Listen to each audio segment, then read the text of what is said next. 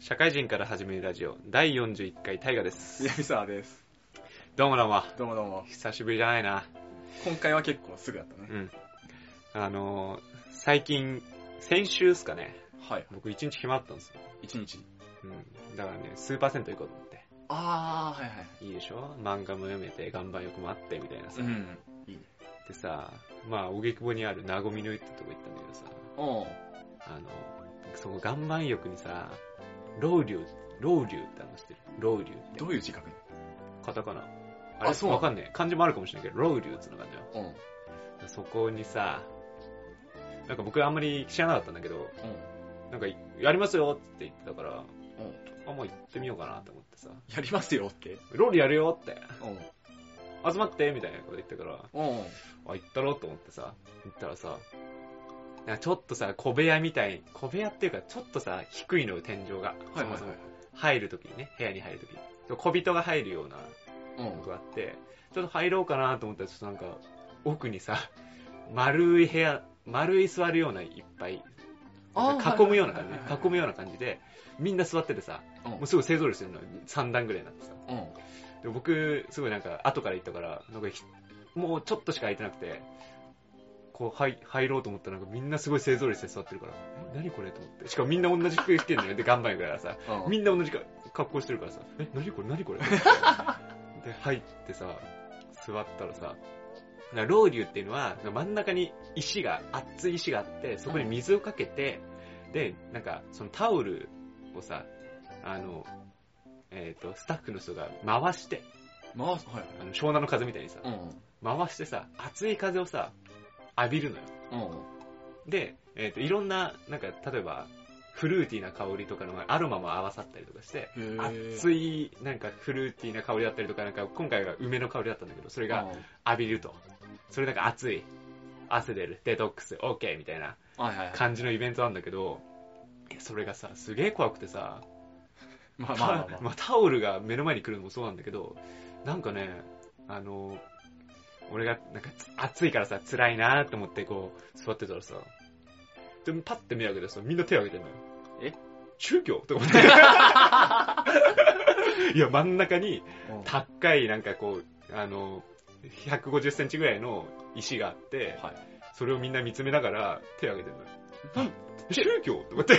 なんで手あげるのうん、あ、後から聞いたら、あの、上の方が、いあの、熱い空気が舞うから、それを浴びるためにあ手を挙げるみたいな、なんはいかあるらしいんだけど、え俺、そんなのわかんないから、え宗教 怖いよねそれそはうで、なんか、あの、じゃあちょっとヒーリングタイムです、みたいな、はいちょっと僕、外出るんで、ちょっと音楽流れるんます、みたいな、ヒーリング効果のある音楽流れますって言って、ややったら、ちょっと暗い中に、怪しい光がいろいろ流れて、 みみんななんか、座ってこう、真ん中を見つめながらやって、宗教って思って、いやそれは宗教だよ宗教ってそなってれは宗教だようん さい最後、最後はまた第3セットで、また、あの、老中ですって言って、石に水垂らして、またタオルを回して、あの、浴び、浴びて、こう、ありがとうございましたって言って、なんかみんなこう、小さい小部屋から出ていく姿を見て、もう群衆がまたなんか、何も言わずにみんなこうずらーって出ていくとこ見て、宗教と思って。 なんか、老流宗教説って。ロウリュ1回で4回ぐらい宗教かとそう思っ、怖えと思って。だからほんと、ヨガマスターみたいなやつがい、なんかいるんだよな、もうガチ勢みたいなやつだよ。もたう、あ目目がすげえ真剣で、もう、真ん中見つめて、なんか、浴びる時もすごい率先して手挙げてみたいな感じになって、みんなもなんか、触発されてこう、あ、手挙げるのみたいな感じであうんで、染まっていく姿を見て、あ、宗教と思って。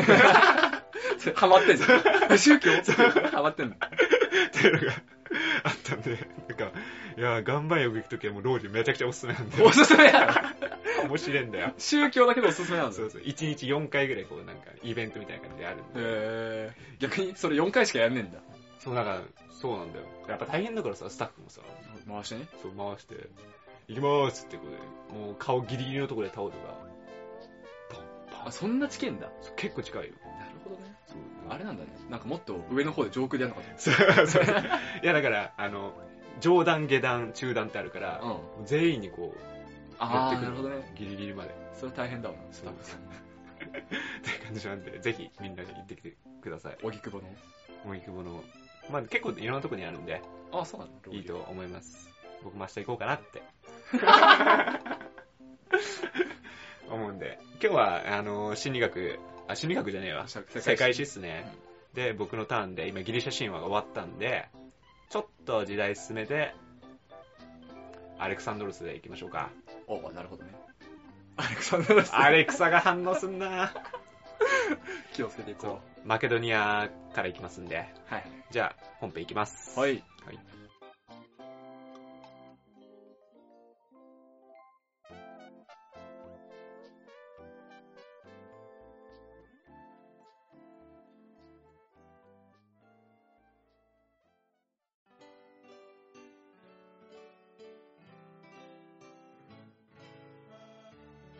はい本編ですはい、お願いします。えーとですね、まあ、ギリシャ神話が終わりまして皆さんお忘れかと思いますがはい。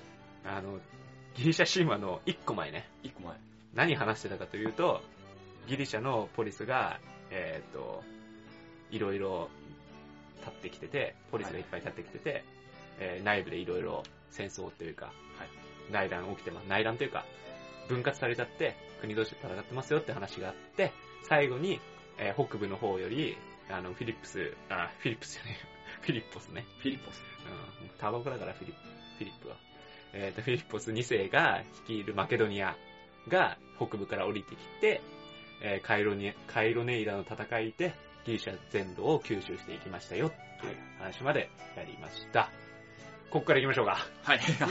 お願いします。っていうとこで、えっ、と、今日は、えー、まあギリシャ全土を治めて、じゃあ次、えっ、と、もうちょっと東の方に行って、ペルシャ、ペルシャ帝国っていはいうでかい国があるから、もうそこで戦いましょうね。で、フィリッポス2世は思ってました。ただ、その時に暗殺されちゃうんだね。行こうって思ってた時に。 ああ、ちょうどいいタイミング。そう、ちょうどいいタイミングで。まあ、これ殺された理由がいろいろ諸説あったりとかして、まあ、部下に殺される、まあ、同性愛の愛の子でだったんじゃないかとか、うん。アれレクサンドロスを王にああげるために、まあ、そういうことやったんじゃないかとか、はいでもいろいろあるんだけど、えーまあ、それで、今回の主役、20歳の若さでアレクサンドロスが王位になりますと。はで、今日はアレクサの電源を落としてると。 下ろしていきますよ。っていうとこで、えっ、と、フィリッポス2世も、えー北部からこうやって降りてきてギリシャを治めたっていうとこで、まあ、かなりの英雄だったわけですよ。そうだね。で、その英雄の血を受け継いでるアレクサンドロス、まあ、軍事的才能をめちゃくちゃ受け継いでます。はい。っていうとこもあるし、お師匠さんがいいですね。うん。そいつがアリストテレスという、ああ、よく出てくる人そ。哲学で大有名っていうアレアリストテレスの、えっ、と、教育も受けてるんで、もうさらにプラオンよ。軍事的才能プラス学者的な才能を持ち合わせているアレクサンドロス。向かうとこ的な人となってるとこで、アリストテレスから倫理学であるとか政治学、神絶自然科学っていうのも教わ教わ教わっていました。はい。で、まあ、アリストテレスに関しては、まあ、哲学史っていうところでテーマ史的にやっていこうと思ってるんで、一応割愛します。で、えっ、と、まあ、こうやってね、英才的教育とか受けている中で、さらにプラオンでね、さらにプラオンで野心家でもあったと。はいはい。人間の可能性試してみたいな、みたいなはいはい。。か形もあったんで、よっしゃ、もう全部征服してやろうじゃないか。っていうところで、もうペルシャにもい、ペルシャに攻め込むっていううん形でマケドニアは行っていきます。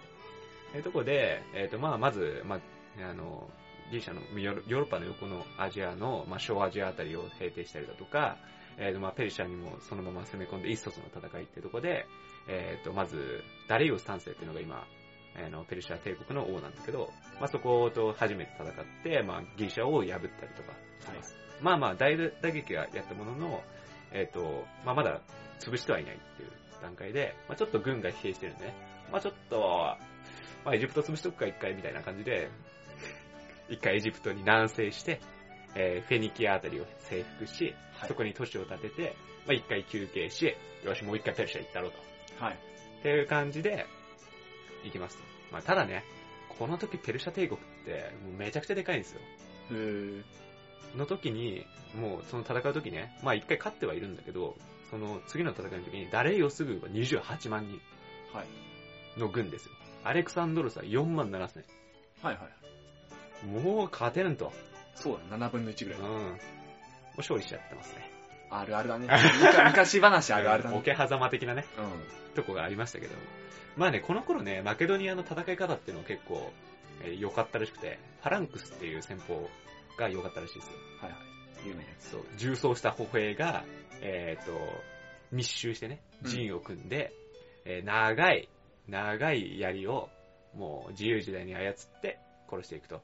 で、まあ、後ろと、あ後ろと横っていうのは、まあ、手薄なんだけども、そこは騎兵がね、守って、えー突撃していくという戦い方で、えーやっていえーもう、大差で勝利したというところあるんだけど、まあ、ここのね、戦い方みたいなのちょっと面白いなと思って、まあ、これもテーマ史的にやっていこうと思って今後ある程度溜まってきたらね、うん。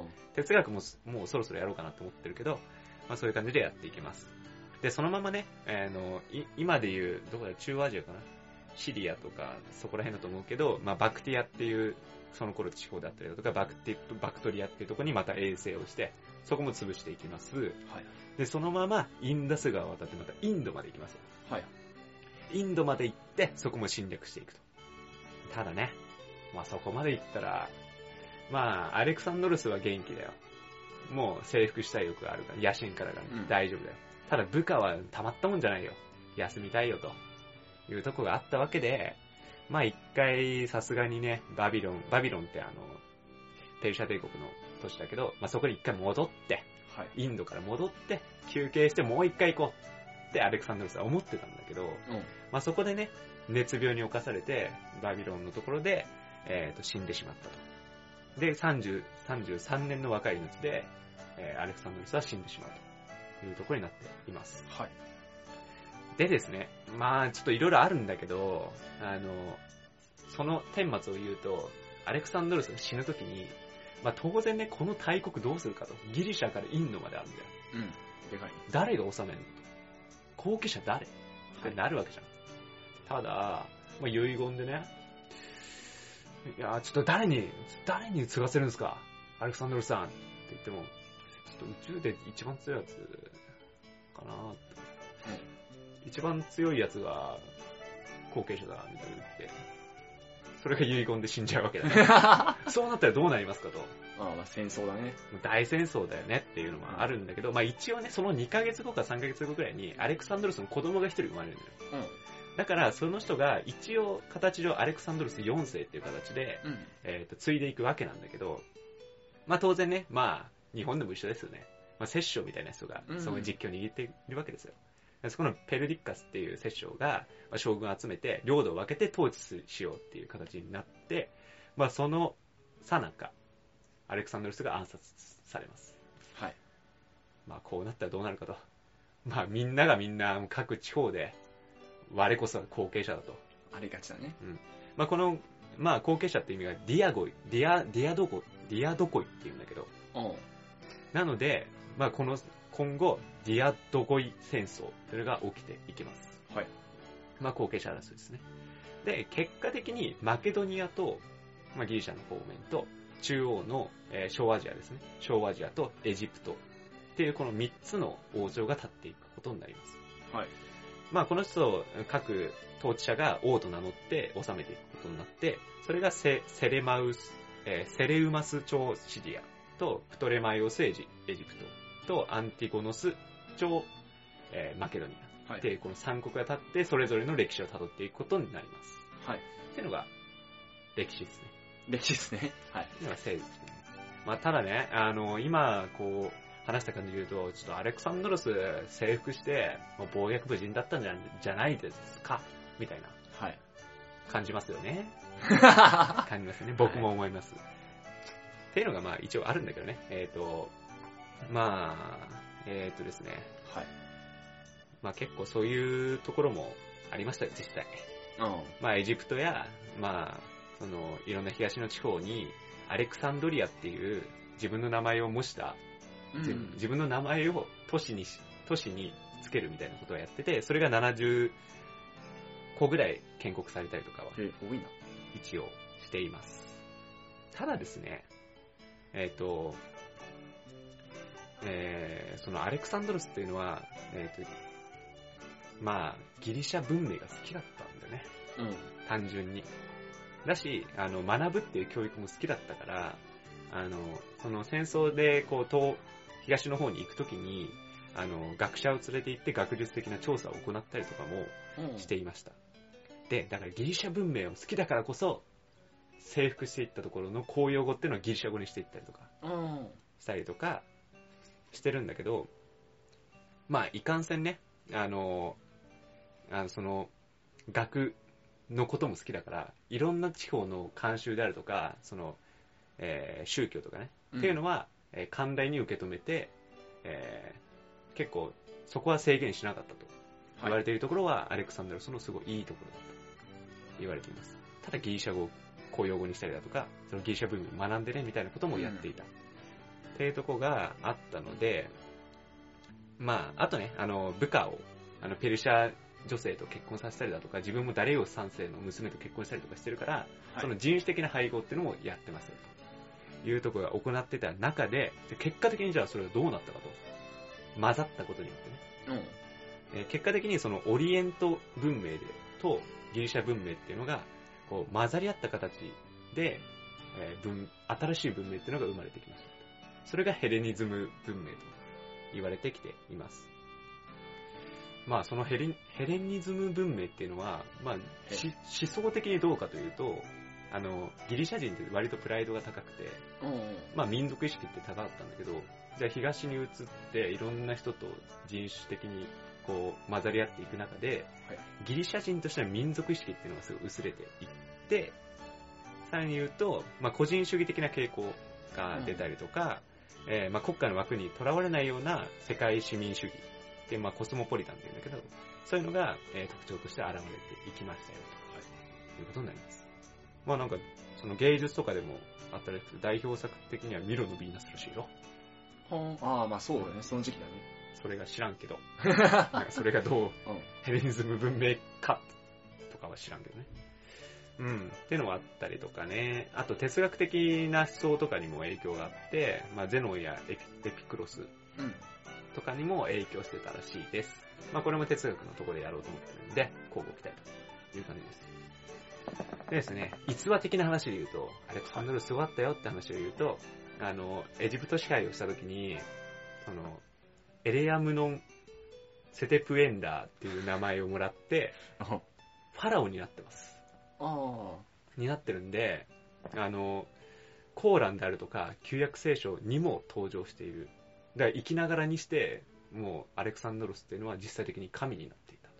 うんまあ、豊臣秀吉みたいなもんですね。いや、うん。 神になってそう、た。神になってるという感じになっています。っていうところで次何やろうかなと思ってますけど、まあ次は春秋戦国時代あたりかな、うん。はいに移っていこうかなと思っています。はい。今日もまた短いじゃないですか。すごい 短めだよ。あ、短いな今日短かったね。じゃあ最後に、うんそうか、アレクサンドロスの名言で締めますか。お、何かいいのか。うん。ちょっとバチッと来ちゃったんだよね、アレクサンドロスの名言。はいいですかい。いいっすよ。ちょっとエコーとかかけたいけど。それは自分で。うん、うん。いきます。はい。真の愛にハッピーエンドはない。なぜなら、真の愛に終わりがないからだ。作、アレクサンドです。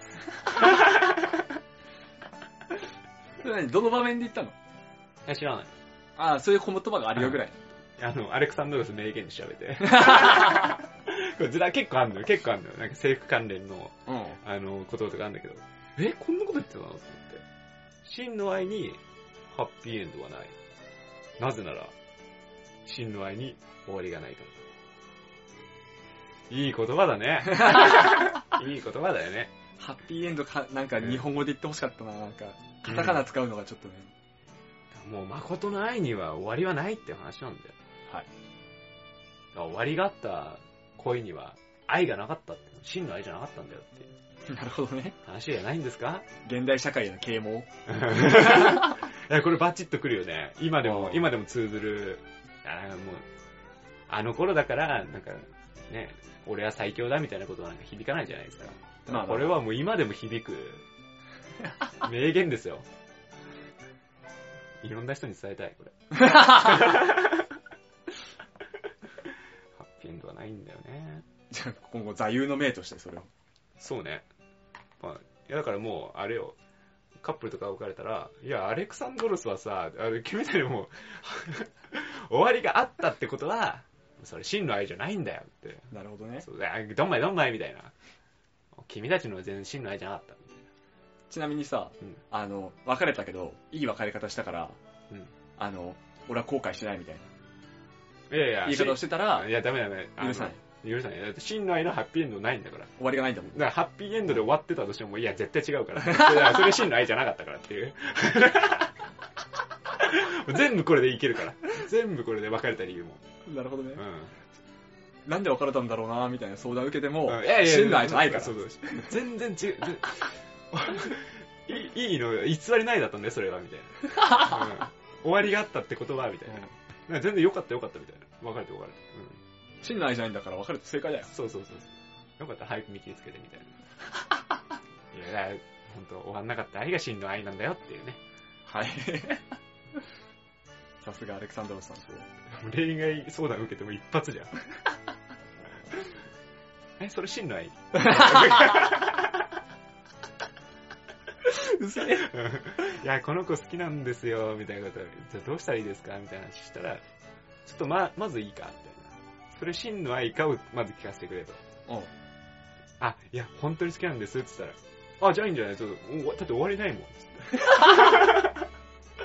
いいんじゃないいいんじゃないもう行くしかないでしょ。し真の愛なんだから。みたいな。なるほどうんね。全部これ。全部それでいけるねうん。ちなみにタイがさ、あの、終わりのない愛って今のところある。ないよ。だからまだ俺偽りの愛しか知らないかなるほどら。うん。全然真の愛見つけたら終わりないからね。なんか恋愛感情以外にも使えそうじゃないあの、好きなアーティストとかさ。あー、そうね。あ、真の愛だからみたいな。そうそうそうそう。そうねやっぱ愛っていろんな形あるからね。昔好きだったけど今そんな好きじゃないんだよね、みたいな。まあね。うん。ちょっとメジャーデビューしちゃって、ああのアーティスト好きじゃないんだよね、みたいな。あ、それ真の愛じゃなかった。真の愛じゃなかったね。偽りの愛だね。昔 AKB 好きだったんだけど、なんか最近の AKB 好きじゃないんだよね、つったら。真の愛じゃねえわ。そう。うぜえな、 俺。俺、そんな人いたら結構殴っ、もうね、殴りたくなっちゃうよね。気づいた。 そう。つまんねえってなるよね。一つの意見しかないやつ。気づいてしまわれた。ということで、じゃあ次は、えーっと、中国戻るか。ちょっと哲学入るかもしれないんですけど、はいはい。なんでやっていこうと思うんで、よろしくお願いします。はい、お願いします。じゃあエンディングで、おはい願いします。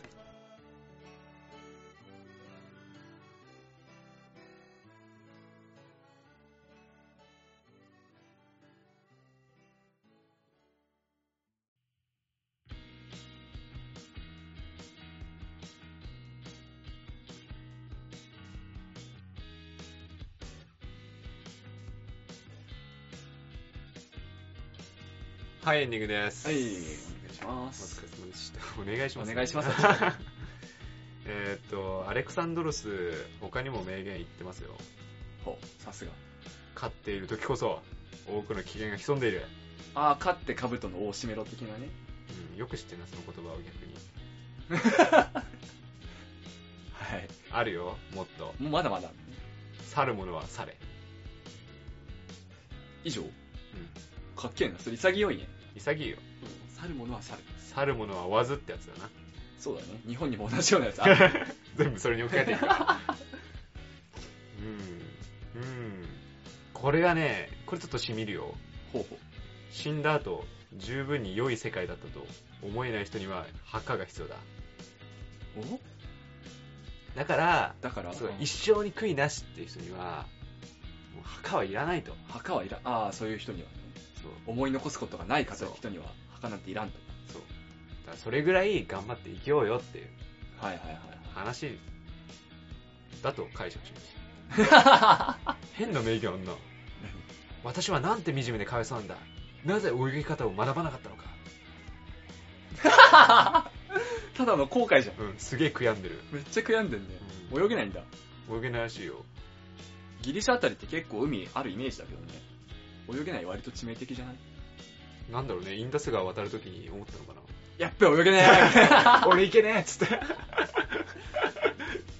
船作んなきゃみたいになったのかなあーでも征服する世界はもうこれ以上ない あ、結構満足したんだ、そこで。うんまあまあ満足したんじゃないインドまで行ってねうん。実は中国とかまではちょっと眼中に入ってなかっうんあでもこれなんか今でも通じそうなやつ結局のところ最後に重要なのはあなたが何をやってきたかというとこですた。とこですことですあれだね、なんか、終わりとか最後みたいな名言系好きだね、その人。うんやっぱやり尽くしたいみたいなことがあるんじゃないなんか言ってたもんね、野望が多い人みたいなね。そう、だから、なんか、こういうことも言ってんだよ。私ははっきりしない長い人生より栄光の短い人生を生きるだろ生きるだろう。うん生きたいとかじゃなくて、もう、う。もだろううね予期してたんじゃない、いや、もうそれぐらいもう頑張って生きてたっていうはい。話なんですかね。定年までダラダラ働いてるサラリーマンに教えたい ですね。うん。そうそうそう。じゃあ最後に、これ言おうかな。はい。真の愛にハッピーエンドはない。もういいなぜなら真の愛に終わりがないからだ。 もうい いよ。もういいよ、そのマウント取り。相手のマウント取り以外で使い道ないからね。ああ、いい、いい名言だったな。もうひたすら相手の恋愛相談となんか好きなものトークに対して、マウント取る以外の役目ないから。いい名言ですね。うーん、なんかさ、まあ、次何がいいかな次哲学やっていいですかあ、いいよ、いいよ。いいですか時代の流れに逆行しなければいいんじあ、まあ遡るけどね。だからゃ、ないうん。逆に言うと。あの、先に行き過ぎたりしなければいいんじゃないそうね。なんか1900年の哲学みたいなとこまで踏み込まなきゃいいんじゃない第1回だったらまあまあなとこで終わるでしょうん。うん。う。それでまあまた時が来たら哲学2みたいな感じで、ちょっとね。うん。なんかいいね。こう、30回までい、なんか30回またプラスして哲学2みたいなね。うん。なんかちょっと成長してるなみたいな。そしたら哲学に興味持ってる人が哲学1と哲学2を聞いたときに、あー、なるほど、みたいな。うん。ちょっとなんか僕らも年を取ってますね。その時は ね。結構だから年取るんじゃないテーマ誌で行くとさ、僕、僕やった、僕やったらさ、そうだね。あー、この頃哲学1の時26か、つって。哲学2の時はもう1年後とかだうん、哲学5の時はもう32か、みたいな。いつまでやってんだよ、このラジオ。めっちゃ続いてんね。5年やってんじゃん。第300回とかだよ。ねそこまでいったらもうすごいよ褒めてほしいよねいや、そこまでやってたら褒めてほしいね。うんいや、別に誰かに褒めてほしくてやってないけどさ。300回、400回までや、なんか続けられる継続力があったらね、褒めてほしいね。そうよこのラジオの唯一のいいところは時間が長いことと、あの週一で上げてるっていうところがそう、週1のこの勤勉さはね。 そうそうちゃんと週1でやってるからね。やっぱりあれよイルカだからさ真面目なタイプだから さ前回の心理テストで心理テストもね、イルカタイプだからね。いやちゃんとね、なんか、週1って言ってさ、水曜日と金曜日とかにあげるじゃなくてさ、うん毎週ちゃんと月曜更新できてるのはね、すごいでしょ努力の賜物でし ょ僕のうん、そう ね。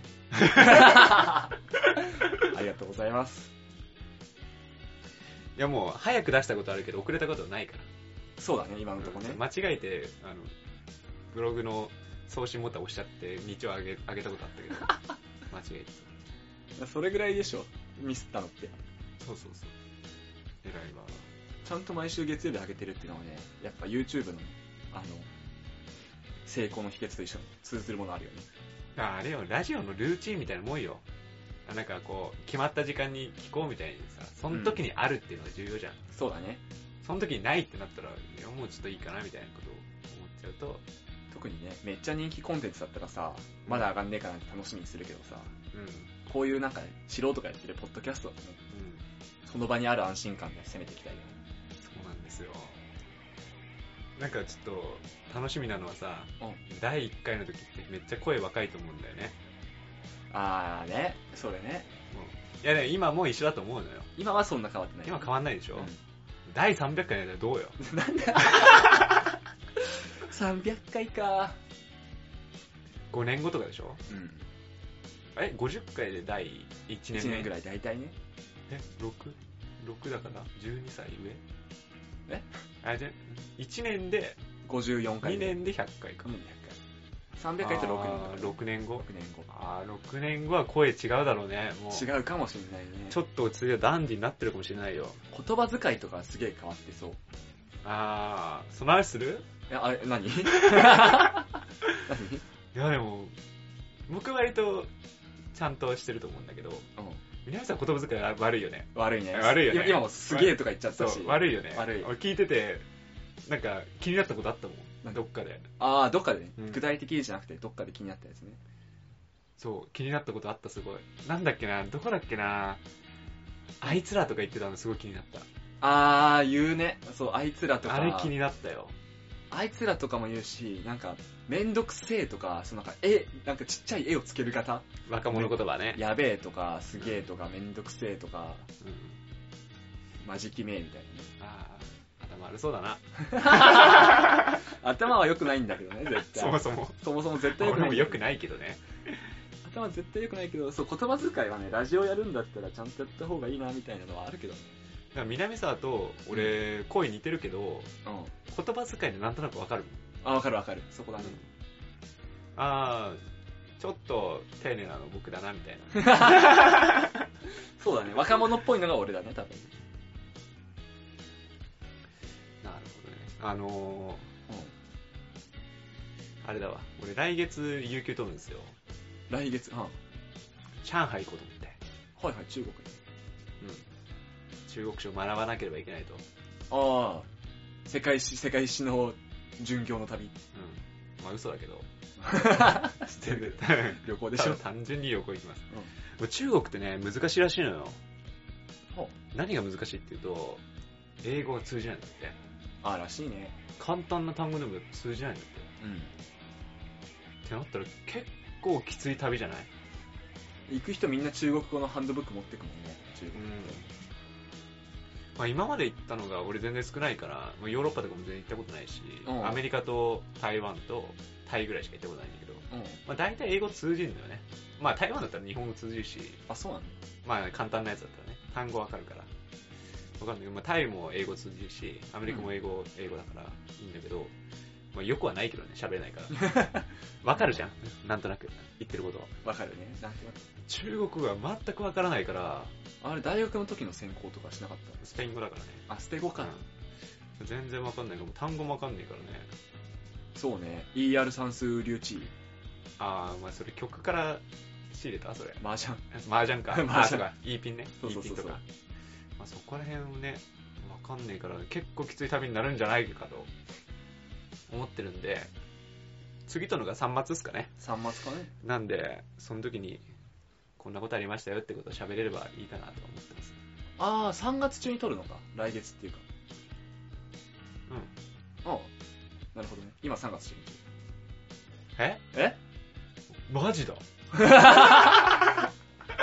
来月っていうか4月に取るのかなと思っちゃっ3月なんですか もう3月ですか今日もた時間か時間感覚だ よう3月なんですか3月っすよあら3月2日かな今3日かな忘れちゃった、本当だからひな祭りとか言ってたのねそうそうそうそう皆さそんう、ちょうどひな祭りだからねねうーんやべえわ3月 って早いなで今月取るのねあまあまあ末かうん4月初旬かっていう感じだと思いますけどその時にまあ話せるかなといや3月ですか そこ引きずんだも3月か結構引きずっちゃうなう3月だからちなみに旅行なんか目的とかあんのあれ見に行くみたいなないっすよ全然あブラッと行く感じうん、なんかもう、あのー、2泊3日で行けるって、うん海外で絞っていくと、もうないのよ。それで言あうとそうねアジア圏内まあ結局、日本だったら、まあ、ほぼ行き尽くしちゃってるし、うんまあ、どっか海外行きたいよね、みたいな話をしてて、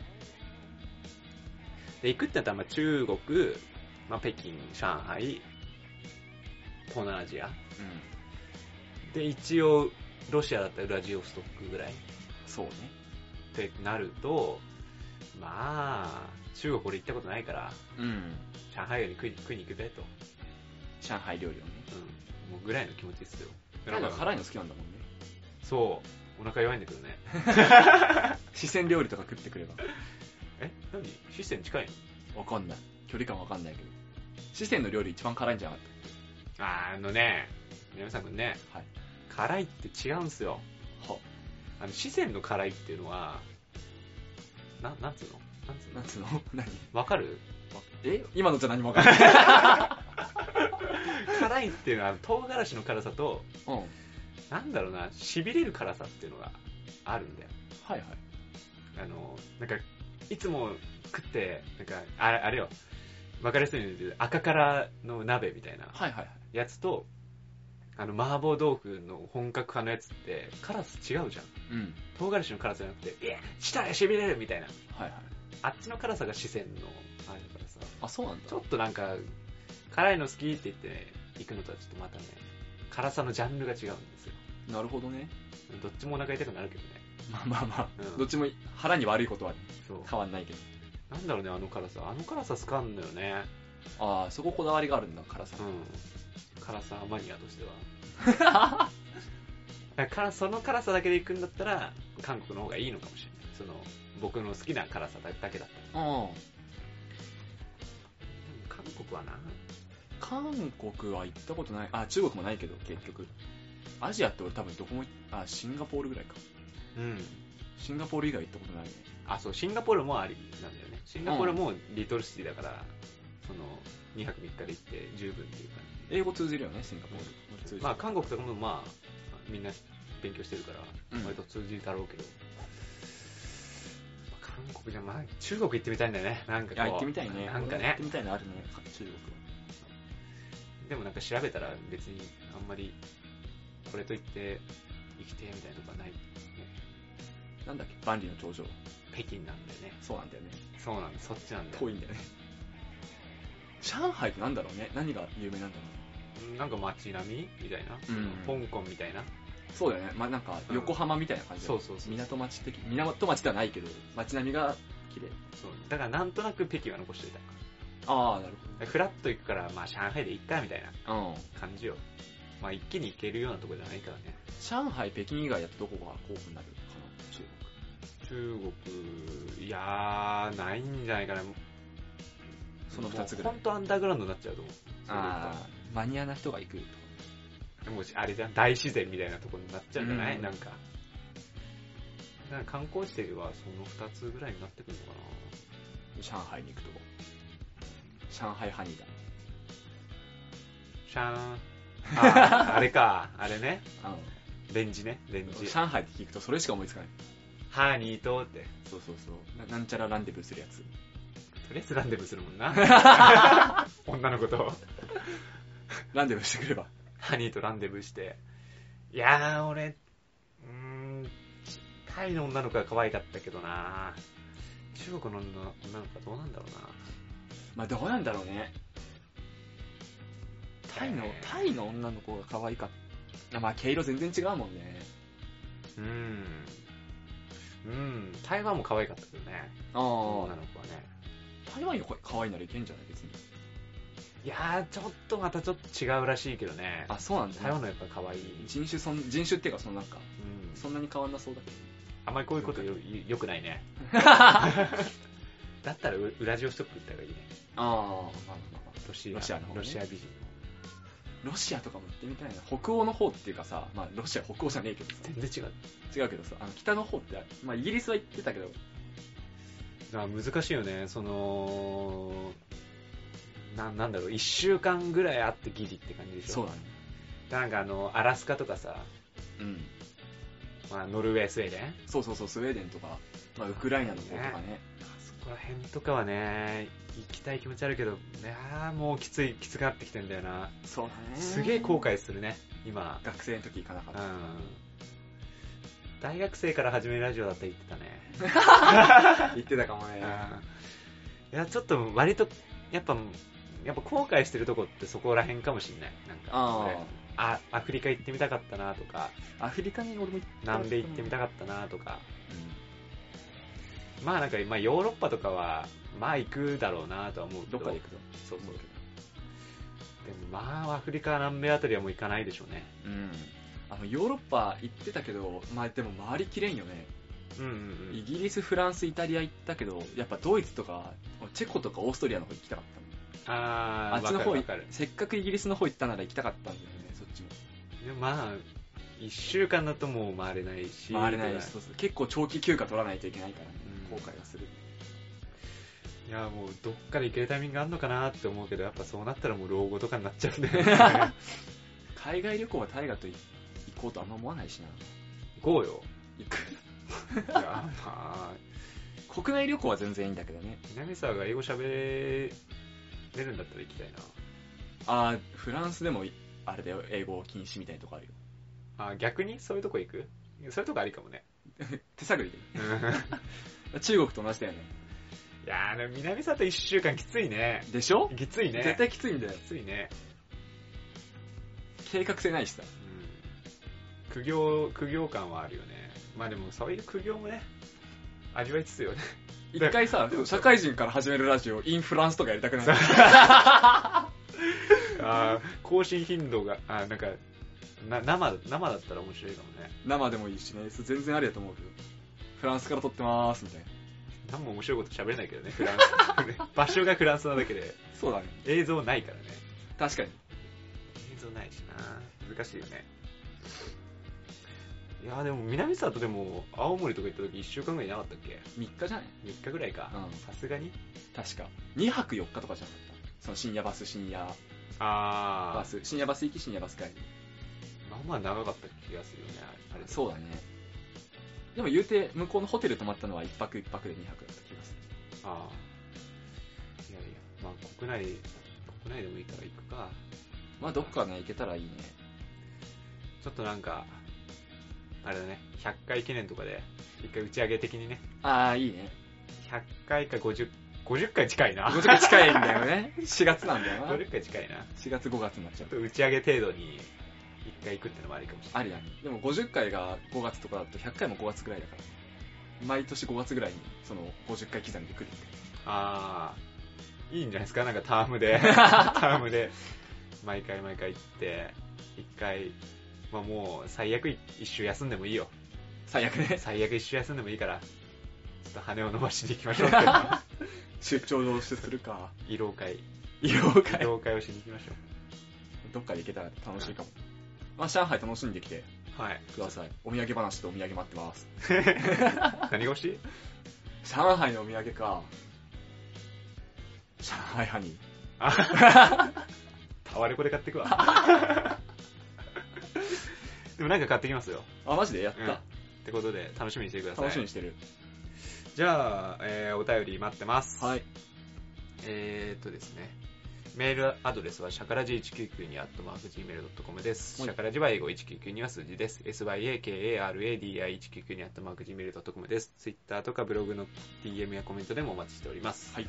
じゃあ次は心理学の南沢ではいよろしくお願いします。お相手は大河と。南沢でした